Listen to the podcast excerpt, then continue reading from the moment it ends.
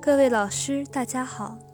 今天给大家分享的文章题目叫做《加速康复外科护理在腹腔镜胃肠肿瘤患者围手术期的应用对患者并发症的影响》。摘要翻译如下：目的，探究加速康复外科护理在腹腔镜胃肠肿瘤患者围手术期的应用。对患者并发症的影响。方法：以一百例腹腔镜胃肠肿瘤患者为对象，分为参照组五十例与研究组五十例。参照组实施常规护理，研究组实施加速康复外科护理。对比两组患者护理效果。结果。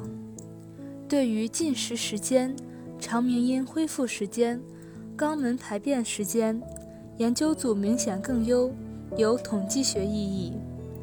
对于并发症发生率，研究组更优，有统计学意义。结论：腹腔镜胃肠肿瘤术患者为手术期实施加速康复外科护理，可以促进胃肠功能恢复。降低并发症发病率。想要了解更多关于本篇文章的详细内容及全文下载，请关注我们的微信公众号 “eras 最新文献解读”。谢谢大家。